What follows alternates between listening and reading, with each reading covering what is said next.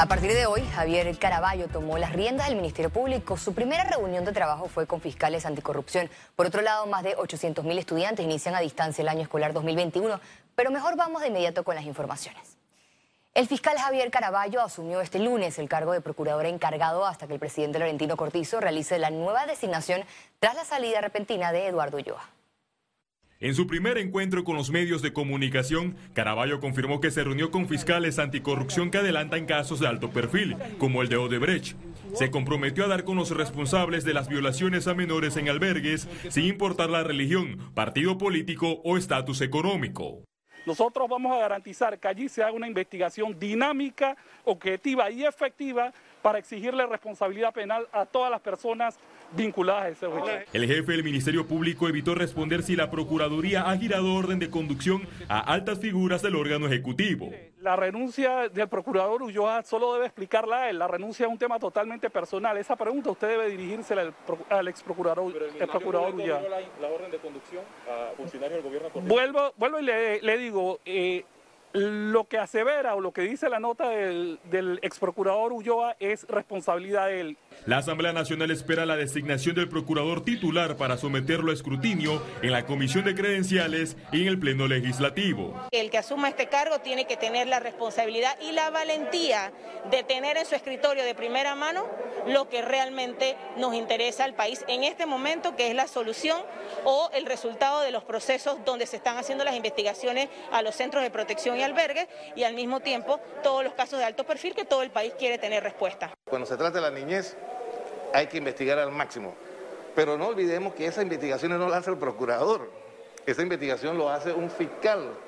El procurador encargado tiene más de 20 años en el Ministerio Público con una trayectoria en fiscal de drogas, crimen organizado y blanqueo de capitales. Félix Antonio Chávez, Econius. El ex candidato presidencial Ricardo Lombana señaló que el, que el presidente Laurentino Cortizo debe demostrar quién manda en el país. Además, reiteró que el ex procurador Eduardo Ulloa debe explicar claramente las razones de su salida. Porque si el presidente Cortizo no le ha exigido a el ex procurador Ulloa que le explique al país las razones reales de su salida, es probablemente porque el propio Ejecutivo presionó al ex procurador Ulloa o estuvo de acuerdo con su salida. Yo, por todos los hechos que han ocurrido desde que el señor Cortizo es presidente y cómo él ha sistemáticamente, constantemente y en cada ocasión ha mirado para un lado para ayudar a que los delitos queden impunes. ¿Qué expectativa podemos tener sobre la próxima designación? Que tal vez es de un buen profesional, pero con un aparato que te va a bloquear, a chantajear y a presionar si quieres intentar investigar. El presidente Laurentino Cortizo debe tener más acciones que pronunciamientos, sugiere la ex candidata presidencial Ana Matilde Gómez. Lo que pasa es que le estamos pidiendo nuevamente al sistema que solito se recomponga y el sistema es el que está peor. Ese sistema de pesos y contrapesos.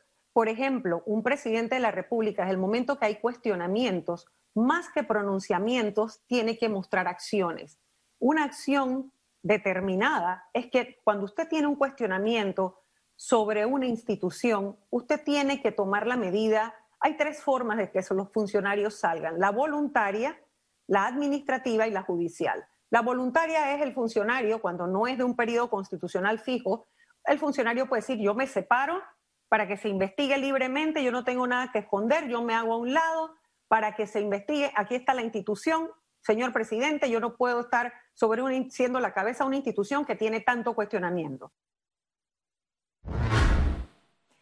Más de 890 mil estudiantes iniciaron las clases del año lectivo 2021 bajo la modalidad a distancia.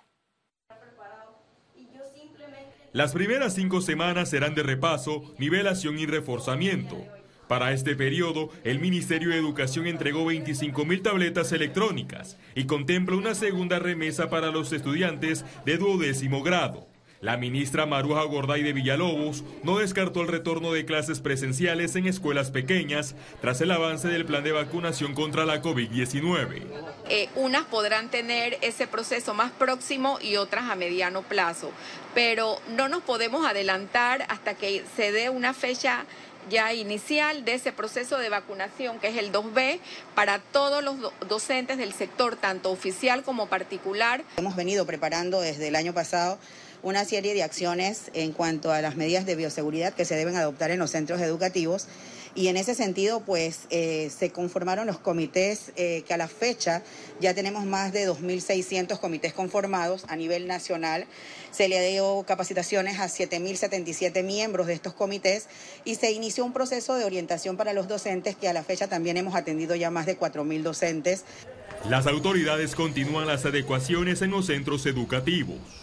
Por parte de mantenimiento ya tenemos arriba de 900 escuelas intervenidas, adicional a que estamos trabajando las 749 escuelas que van a hacer el, proceso de vacunación y también tenemos los 160 proyectos de rehabilitación que ya se están reactivando. Los alumnos que no lograron conectarse a las clases en el 2020, para este año tendrán una segunda oportunidad con el programa de aprendizaje acelerado.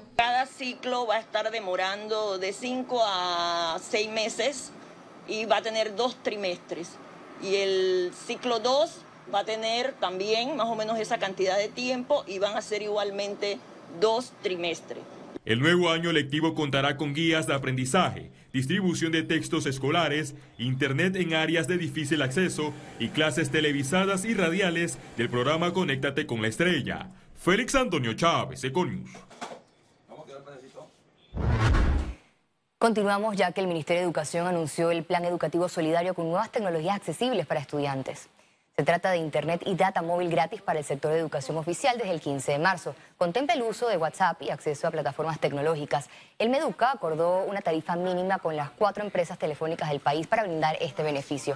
Además, los estudiantes y profesores que se registraron en las clases virtuales del 2020 tendrán este plan automáticamente y quienes no deben inscribirse a la plataforma y en la página web panamadigital.gov.pa para utilizarlo hemos logrado con los operadores eh, llegar a un acuerdo en una tarifa por estudiante mínima de un plan de data móvil que anda alrededor de los 7 dólares, es lo que sea por estudiante, un, plan mensual que va desde eh, en promedio de 7 a 10 gigas de data eh, mensual. La cédula determinará el lugar, el día y la hora de vacunación contra el COVID-19.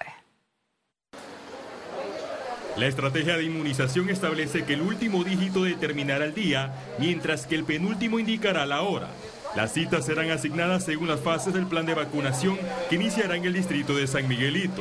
Las personas que se registraron a través del portal de vacunas.panamasolidario.do.pa, que fueron aproximadamente en estos momentos más de 500 mil, de los cuales el 25% son adultos mayores de 60 años.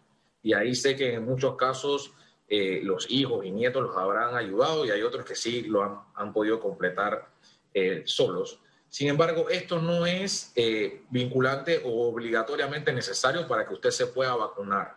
Las personas que no llenaron el formulario, pero que su dirección es la misma de la que tienen registrada en el Tribunal Electoral, van a poder ir al centro de vacunación más cercano en su corregimiento. la fase 2 inicia el 4 de marzo va a ser por circuitos, va a ser por los circuitos más afectados. Vamos a iniciar en el 8.6. En el 8.6 hay aproximadamente 57 mil mayores de 60 años de edad.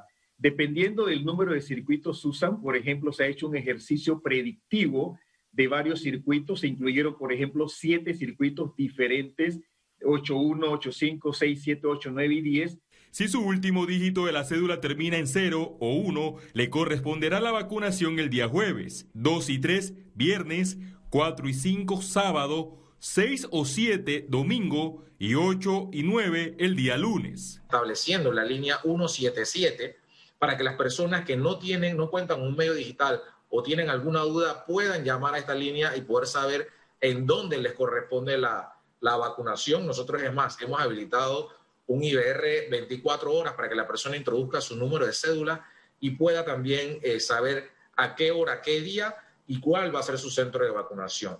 En cuanto al horario, el penúltimo dígito de la cédula está relacionado con el espacio indicado en este recuadro, que va desde las 7 de la mañana hasta las 5 de la tarde. Es importante que las personas asistan de acuerdo al esquema establecido por el Ministerio de Salud. Félix Antonio Chávez, Econius. Aplican primera dosis de vacuna contra el COVID-19 a personas con discapacidad en las provincias de Panamá Oeste y Colón. En La Chorrera se habilitó 13 centros de vacunación contra el coronavirus. Se espera que un aproximado de 900 dosis sean aplicadas como parte de las acciones que emprende la operación Panavac 19 en la fase 1B. En la provincia de Colón, personas con discapacidad mayores de 16 años y certificadas por el Senadis fueron vacunadas durante la jornada utilizando el método de auto rápido. La positividad de pruebas COVID-19 en Panamá aumentó hasta el 10%. Veamos en detalle las cifras del MINSA. 341.420 casos acumulados de COVID-19. 505 sumados nuevos contagios por coronavirus. 1.202 pacientes se encuentran hospitalizados, 166 en cuidados intensivos y 1.036 en sala. En cuanto a los pacientes recuperados clínicamente, tenemos un reporte de 327.317. Panamá sumó un total de 5.858 fallecidos, de los cuales 13 se registraron en las últimas 24 horas. Las autoridades avanzan investigaciones por supuestos actos vandálicos que afectaron un hub de redes de comunicación en Panamá. Los presuntos implicados en la interrupción del servicio de fibra óptica a más de 25.000 usuarios de redes de telecomunicación fueron puestos a disposición de la Fiscalía. Los sospechosos podrían enfrentar de 5 a 10 años de prisión por el supuesto vandalismo registrado el miércoles pasado en el área de Pacora. Economía. Los gimnasios reabrieron desde el 1 de marzo, pese a tener permiso del MINSA desde la semana pasada.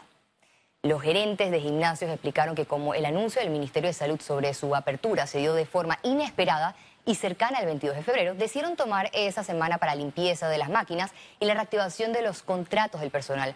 Ahora las personas pueden volver a ejercitarse en estos espacios, deberán mantener distanciamiento, desinfectar el equipo antes y después de utilizarlo y usar mascarilla.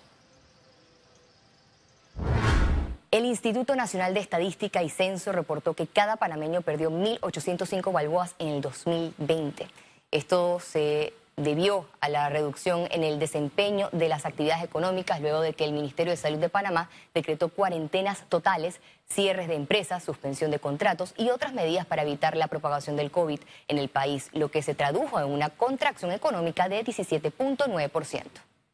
Al estar cerrados, eh, evidentemente eh, no se da esa actividad económica. Nosotros esperamos que con esto y con las, señales que se están dando, ya la economía para abril del 2021 se abra. Y si la economía nuestra se abre, entonces nosotros pensamos que según las métricas que llevamos, probablemente podamos estar creciendo para el 2021 a una tasa de entre 4 a 5%. La ley de agroparques sancionada por el presidente Laurentino Cortizo en Divisa generará 60 mil plazas de empleo. Ahorita estamos en la etapa de la reglamentación y en aproximadamente un mes vamos a poder estar ya implementando esta ley. ¿Cómo se van a generar empleos? La gente me escucha hablando de que 60 mil nuevas plazas de empleo. Simple, a razón de desarrollar 20 mil hectáreas con ambiente controlado, llámese invernaderos, vamos a poder desarrollar tres empleos por hectárea. Esto quiere decir que serán 60 mil nuevos empleos ya cuando los agroparques estén puestos en vigor y puestos en desarrollo activo, aproximadamente como de aquí a 10 años. Al regreso, al regreso Internacionales y recuerde, si no tiene la oportunidad de vernos en pantalla, puede hacerlo en vivo desde su celular a través de una aplicación destinada a su comodidad. Es Cable Onda Go, solo descárguela y listo, ya venimos.